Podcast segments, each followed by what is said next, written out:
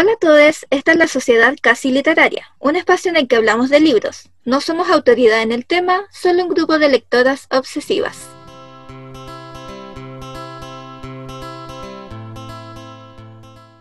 Yo soy Cami y escribo en galatnor.cl. Yo soy Kate y tengo un blog y un Instagram llamados Once Upon a Fairybook. Yo soy Nati y también escribo en galatnor.cl. En el capítulo de hoy vamos a hablar un poco de la diferencia del mercado editorial hispanohablante y el anglosajón, centrándonos en temas como el proceso de publicación de un libro, las distintas ediciones y los precios de estos.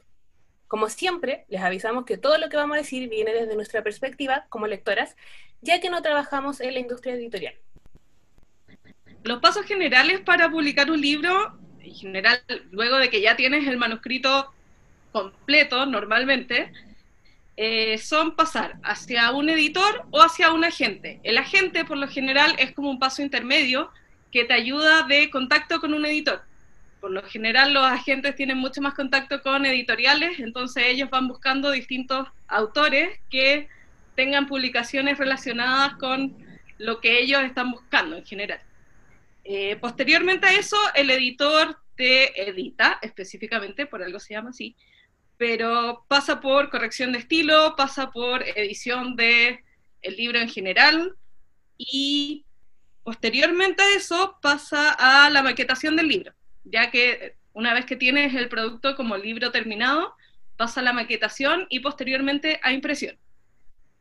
Cuando ya tienes el libro impreso, pasa a distribución o venta en locales. Entonces ese es, como el proceso general de, de publicación de un libro sin embargo, los diferentes mercados tienen como características específicas entre dentro del mismo mercado. El anglosajón se maneja de una manera diferente al hispanohablante. Por ejemplo, esto se nota más en el tema de la gente. Eh, las editoriales en Estados Unidos prácticamente reciben solo manuscritos con agentes.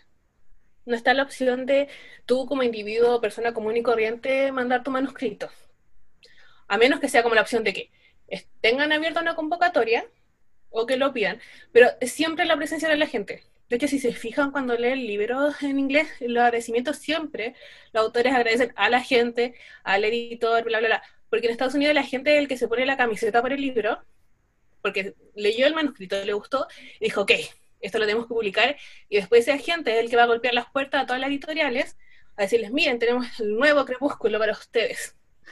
Y así después la editorial le ofrecen y se escoge el con quién se quiere publicar. Eso acá en el mercado hispanohablante no es tan así. Por lo menos según sé en España hay autores como Javier Ruescas que funcionan con agente, pero otros autores como Iria y CLN no funcionan con agente. En general, como los autores más grandes hispanohablantes tienen agente porque se manejan con diferentes mercados.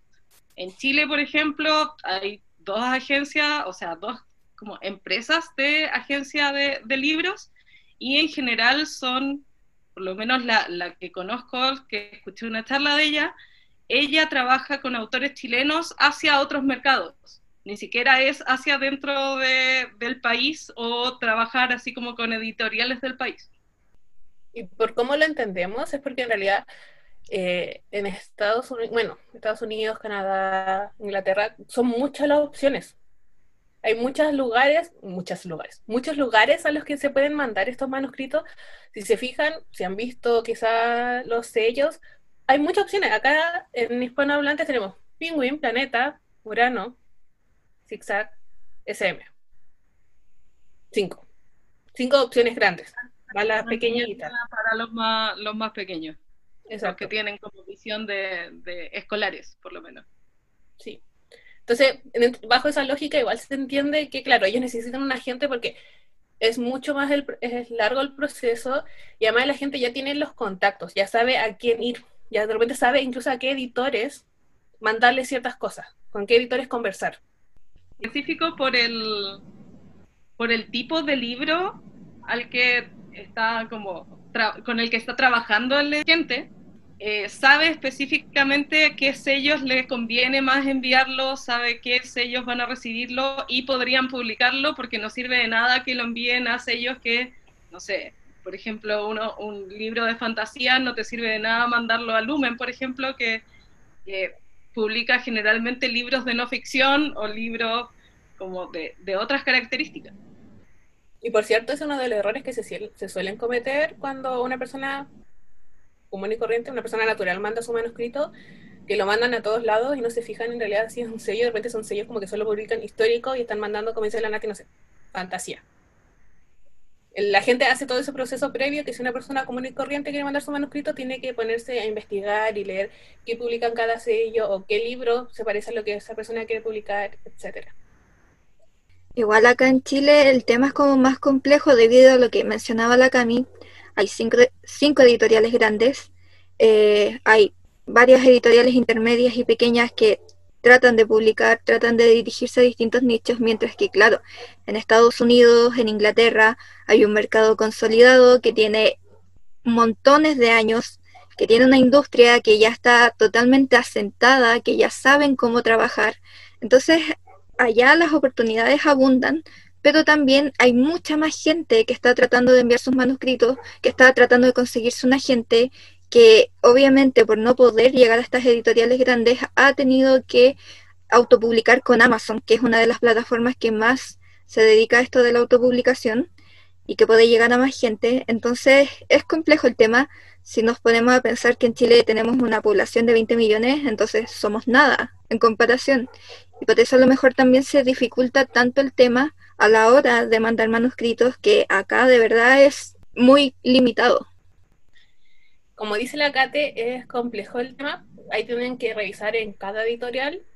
Varias tienen el mail en el que ustedes pueden enviarlo, algunas tienen que llevarlo en, físico, pero ahora por la pandemia no, así que no hagan el loco. Pero eh, también está la opción de los premios literarios. Que hay editoriales, por ejemplo, que según yo no tiene como una recepción abierta al público, excepto con el premio literario de Barco de Vapor, que ahí sí está abierto para cualquier persona que participe. Bueno, todo lo que hablamos anteriormente fue un resumen muy muy breve de todo lo que es el mercado editorial en general, porque sabemos que hay muchos más participantes dentro de este y hay mucho un proceso mucho más amplio. Nosotros lo estamos haciendo lo más abreviado que podemos y de eso vamos ahora a hablar un poco acerca de las ediciones, porque ya comentamos que el mercado anglosajón es gigante, el mercado hispanohablante es muy pequeño. ¿Y qué sucede? Que muchas veces la gente está como ahí pendiente de que en Estados Unidos tenemos estas ediciones que son preciosas. Normalmente la tapadura ya es como la norma. Todos compran tapadura. Para nosotros en, Latinoamérica o en España, la norma es el tapa blanda. No tenemos esa opción tan grande de, ediciones como para decir, mm, lo quiero en tapadura, en tapa blanda, lo quiero en edición de bolsillo. No es así tenemos que acomodarnos un poco a nuestro mercado que dentro de, las limitaciones de nuestro mercado.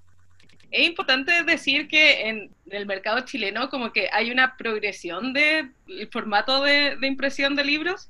En general sale primero el tapa blanda, después si le va muy bien sacan alguna edición en tapa dura y finalmente como que van a la edición de bolsillo y en general como que se van acabando y van apareciendo otras ediciones. Entonces si quieres encontrar el tapa blanda, no sé, después de dos años es difícil que lo encuentres, lo más probable es que encuentres el formato de bolsillo y no sé, cuando uno generalmente, no sé, quieres tu colección de libros, es complejo encontrar así como la edición específica que quieres. La colección. Sí, eso que dice la Nati es como para autores mega venta. O sea, en este momento lo único que se me ocurre es Bararit, con Historia Secreta de Chile, que salió el tapa blanda, tapa dura y después sacaron edición de bolsillo. real, en este momento no se me ocurre nadie más. Ah, Isabel Allende. Isabel Allende, pero los libros en tapa dura de ella no los imprimen acá en Chile, los tienen que traer de España. Porque acá en Chile de verdad se imprime muy poco en tapadura, casi nada, porque es demasiado caro. No hay muchas imprentas acá en Chile, entonces se pelean un poco el trabajo y las editoriales por norma se van al tapa blanda porque es más barato. Incluso muchas tapas blancas ni siquiera se imprimen acá. Muchos libros que nos llegan son España o Argentina. Y por eso hay diferencias cuando ustedes compran ediciones, como el mismo libro de la misma saga, con distintos tamaños porque son de distintos mercados. Porque en Chile se tiende como a importar más los libros, son los de autores de acá. Excepto Isabel Allende, pero Isabel Allende se entiende que es como un caso aparte. De hecho, como que en los últimos años se ha visto más eso de imprimir los libros acá en Chile, que yo lo veo con los libros de Penguin, que siempre reviso las ediciones ahí y veo cuántos ejemplares imprimieron, porque soy súper cupuchenta y me gusta ver esos detalles. Y claro, antes pasaba que todos los libros que llegaban eran de España, no los traían importados y claro, por eso eran más caros. Ahora, el hecho de que los impriman acá da esa pequeña libertad de que pueden bajarle un poco el precio, un poco, tampoco se emocionen, porque Chile, ustedes saben, pero aún así tenemos esa opción y como decía la Cami, aún así la mayoría de los libros son importados, sobre todo cuando nos referimos a ciertos sellos editoriales. Acá en Chile, a ver, digamos, hay eh, sello BIR de Zigzag es importado, sello PUC de Ediciones Urano, sello Umbriel, son sellos que jamás vamos a ver impresos probablemente acá en Chile, pero siempre los van a traer importados y por eso también tienen un precio a lo mejor un poco más elevado que otros libros. Piensen que toda esta cadena que lleva a los precios tiene que ver porque incluso cuando es traducción se suma el precio de que hay un traductor y que el libro tiene que volver a corregirse. Mm. Entonces, un libro en inglés va a ser más barato de partida porque para ellos imprimirlos es más barato porque imprimen a cantidades enormes que acá, no sé, Baradit imprime esas cantidades. Allá de repente con un autor Nobel imprimen cantidades enormes. Y además, a nosotros, la imprenta, nuestra imprenta son más pequeñas. Si es que tenemos imprenta, si no tenemos que pagar todo lo que es un barco, se entiende que el tenemos, es como el meme de Bugs Bunny, ¿cierto? Y nosotros no estamos pagando eso.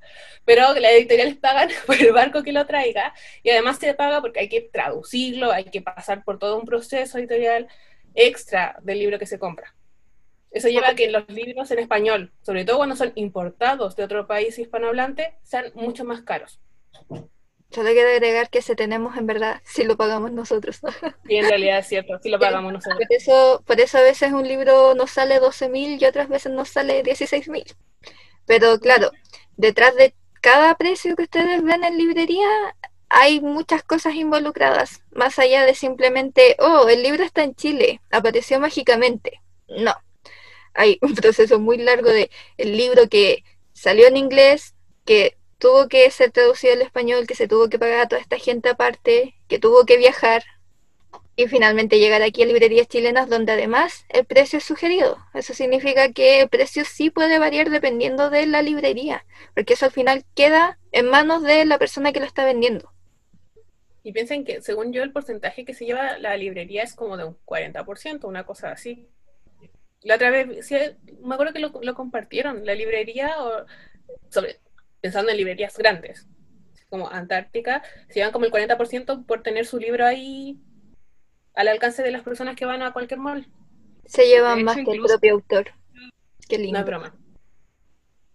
incluso el precio onda, de los libros publicados en Chile de autores chilenos, en general, claro, por ley, el autor chileno tiene que llevarse mínimo un 10% del precio final del libro. Pero en general, claro, el 40% de las librerías porque se toma en cuenta, no sé, la distribución, el almacenaje y un montón de cosas que pueden variar dentro del proceso de, venta de un libro y el tenerlo como en vitrina. Vuelvo al tema de que es Antártica. Onda, Antártica va a estar en todos lados. Es principalmente la librería en la que van a encontrar los libros. Entonces es muy distinto encontrar un libro en Antártica, que es mucho más fácil, que quizás lo tengan ahí a la vista, a que encontrarlo en alguna librería pequeña, en San Diego o en el centro. Cambia mucho la exposición del libro. Por eso también es más caro. Y por eso a veces uno aquí en Chile como que mira con deseo los libros en Estados Unidos, porque allá, claro, los libros son más baratos, tienen una edición más bonita, y no es solo una edición, son muchas, y además tienen este tema de las ediciones especiales, que o vienen con la firma del autor, vienen con una carta del autor, vienen a veces con merch, vienen con un montón de cosas que obviamente todo eso es trabajo de la editorial, la publicidad, propaganda, todo el tema marketing que ustedes quieran ver. Y claro, a veces el mismo libro puede tener cinco ediciones distintas dentro de un mismo año y son coleccionables. Acá en Chile eh, no, no tenemos todavía mucho el tema del coleccionismo porque todavía estamos como luchando por comprar el libro en tapa blanda.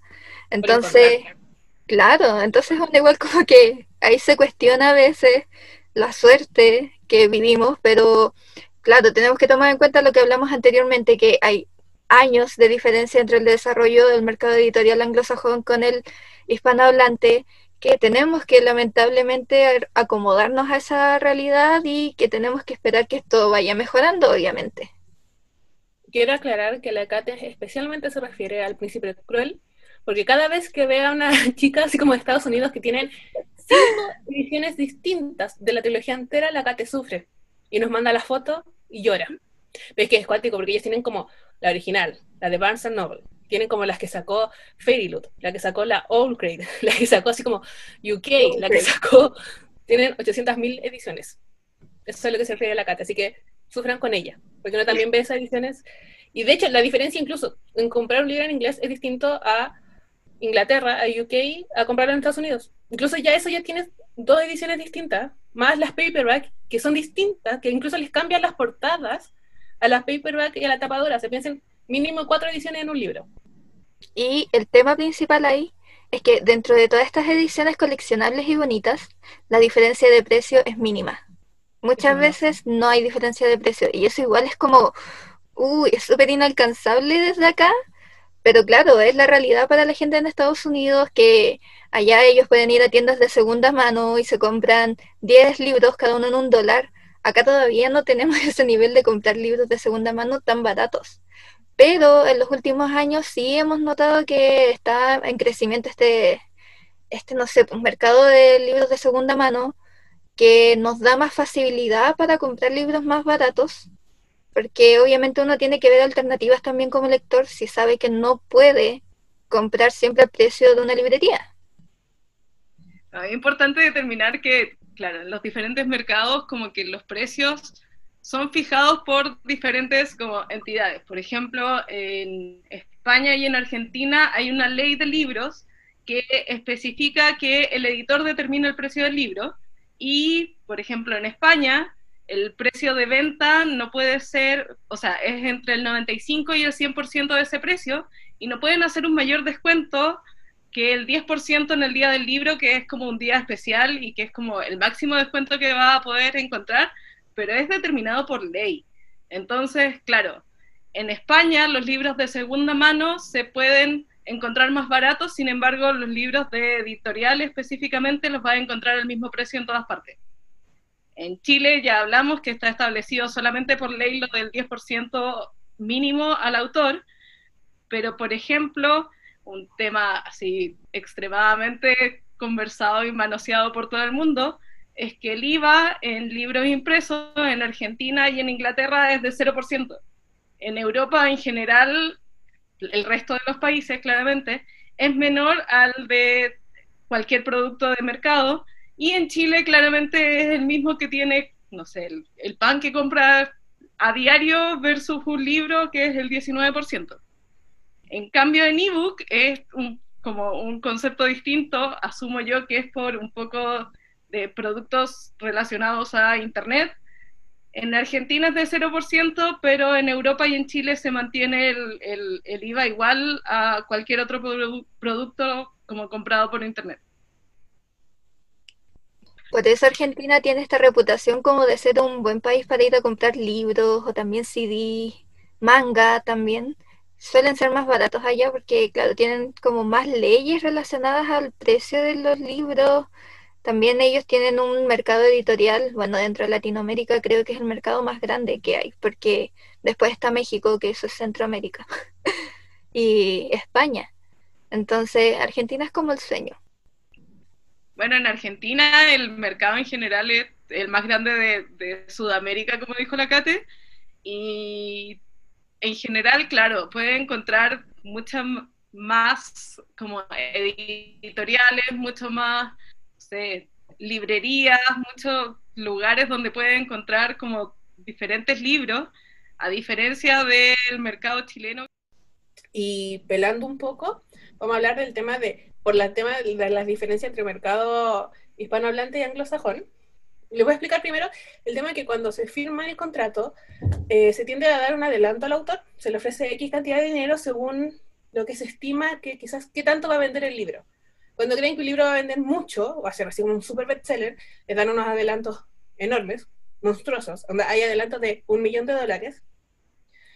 Y si hay unos que no se sabe tanto, según eh, comparando, se tiende a comparar mucho, por ejemplo, eh, lo que pasó con la autora de la quinta estación, que ella, al ser una autora, para la redundancia, mujer, negra, que escribe fantasía, se lo trató de comparar con otra mujer negra que escribe fantasía. Y es como una comparación ridícula porque no habían, no, ni siquiera se me ocurrió ninguna otra. A ese nivel. Entonces es muy difícil, se hace como una estimación de cuánto creen que se venda, etcétera. Y claro, en Estados Unidos se hizo un popular porque distintas autoras hicieron como público cuánto fue el adelanto que les pagaron a ellas. Y eran números, así como, para nosotros exorbitantes. El, el, tema era hacer la comparación entre lo que se le paga a una mujer y un hombre, pero igual, ellas recibían adelantos de repente 100 mil dólares, 150 mil dólares, o incluso, no sé, 10 mil dólares, que eh, autoras españolas dijeron, ni siquiera se acerca a los que se les pagan a las autoras españolas, que piensen que el mercado hispanohablante grande. En Chile también se les da adelantos en algunos casos, cuando son autores Nobel no se les da, porque se está como probando, porque piensen que el adelanto es como, el nombre le dice, un adelanto. Tú te dan ese dinero, no sé, imagínate, 5 millones, y cuando tu libro ya empieza a vender y gana más de esos 5 millones, tú empiezas a ganar ahí. Antes de eso tú no ganas nada. Está así como, te están descontando del adelanto que ya te dieron. Entonces, claro, en Chile se les da adelanto y no tienden a ser muy grandes, excepto casos excepcionales que pueden dar así como, no sé, 100 millones, pero es raro. Es raro y hay casos en que cuando el libro se, se, asegura que se va a publicar en más países de Latinoamérica, se les puede dar un adelanto muy grande. Porque piensen que los contratos son como Chile.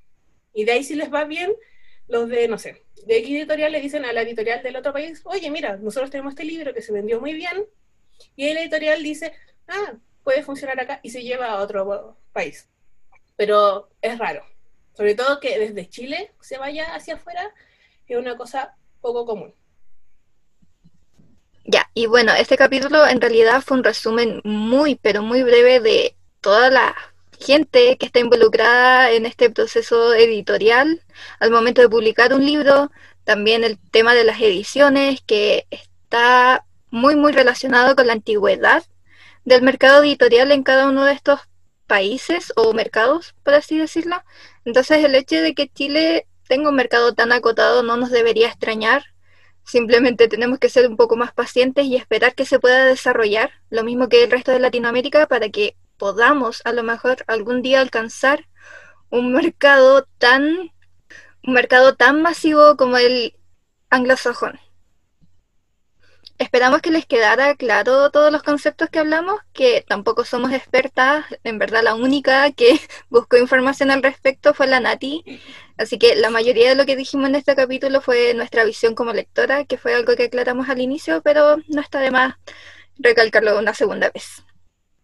El capítulo lo pueden encontrar en YouTube y en Spotify. Les recuerdo que nos pueden seguir en nuestras redes sociales como Instagram y Twitter, en donde anunciaremos el tema del siguiente capítulo el martes si es que nos acordamos. Y nos pueden dejar sus comentarios en YouTube e Instagram. Adiós. Adiós.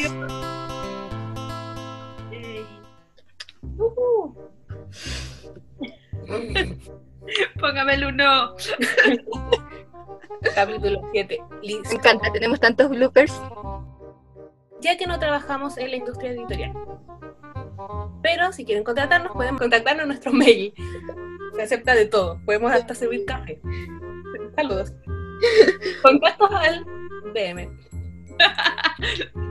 Les dejamos nuestro correo, pueden, ubicarnos ahí. También dejamos adjunto nuestro currículum. Con la gente cero aportes, las dos así como te apoyamos, te apoyamos, lo que tú digas, nosotros apoyamos. De hecho, me dejaste así en shock con todo lo que dijiste ya. Sí, sí, sí. Dilo de nuevo y hacemos.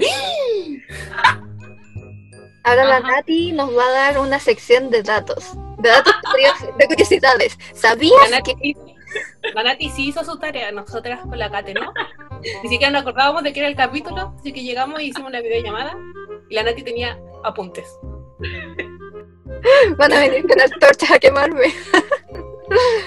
Canta la feria aunque no hemos ido, o que queremos ir. si alguien nos quiere invitar, estamos abiertos a cualquier invitación. Podemos dormir en cualquier espacio pequeño. Soy geóloga, he dormido en carpa y en el suelo, así que me da lo mismo. Sí comemos harto, lo avisamos, pero vamos a llevar plata para comer. Quiero que sepan que la palabra más dicha en este capítulo es en general. Sí. En general, es lo que más hemos dicho, en general. En general. Peores. Deberíamos hacer esto con alcohol y beber cada vez que alguien dice en general. En general. Voy a copiar todos los en general y los voy a pegar al final del. Sí, con música. En general, en general, en general, en general. Ay, que somos ridículas, me encanta. Me encanta que la Katy como que se emociona más en editar los bloopers que en cualquier edición de nosotros. Como cualquier estupidez no da lo mismo, sí se entiende. Pero los bloopers, no, ahí hay, hay trabajo detrás. Eso. Es que ahí puedo dar renta suelta a mi creatividad. Denme bloopers, chiquillas. Siempre te damos muchos bloopers. Sí, somos las peores. O sea, somos las mejores, claramente. En general como las peores. Hablar de Chile. Cuando pienso en Chile me da pena. Todos los que hicimos algo mal en nuestra vida pasada, nacimos en Chile. Es verdad. Ay, ya. Mentira, Chile, te amo. no tiembles. Que temblor es como lo de menos, es como está temblando. Sí. Ok. En resumen, no compren libros en Chile. Que le le paguen aduanas. Sí. En resumen, sí, todos odiamos vivir en Chile. Vámonos, a Canadá. Sí, Canadá. Canadá es bacán. Este va a quedar el registro para los aliens cuando encuentren esto. Digan, oh, ¿por qué se extinguió esta raza tan poco avanzada? Con su cuerpo con- en base a carbón. Por esto, porque la gente no sabe usar la mascarilla. Sí. Sí, la que abre cierra. ¿Para qué lo decís con tanta satisfacción, maldita? Porque tú siempre le laváis la mano así como, sí, sí, digan eso, digan eso. Pero es igual digo lo mío. Eh, y bueno, para ir terminando este capítulo, no, no me gustó. Y no dijiste nada, fueron como cuatro palabras. Esa frase no es para empezar. No me gustó cómo empezó el inicio, el final. El, y bueno, me gusta leer. Y bueno, en realidad hablamos muy brevemente. Puta cara. Hiciste exactamente el mismo inicio. No entiendo por qué el otro no te gustó si fue igual. Pero ahora sí me gustó, Pumal. Eso no bonito. Ahora sí lo estaba diciendo con la entonación correcta. Me arruinaste el estilo. Siento cancelada. Cada vez grabamos peor estas cosas. Sí, me encanta. ¿Te acuerdan cuando creímos que cada vez los capítulos iban a ser mejores? Sí. Y esperamos que ahí se haya quedado claro. Perdón por los errores que podemos cometer. Somos seres humanos. Y no nos preparamos. La única que se preparó fue la Nati. Así que nosotros llegamos con la pura personalidad a leer el PPT. Real que con la Kate fuimos las que llegaron a leer el PPT. Póngame uno a.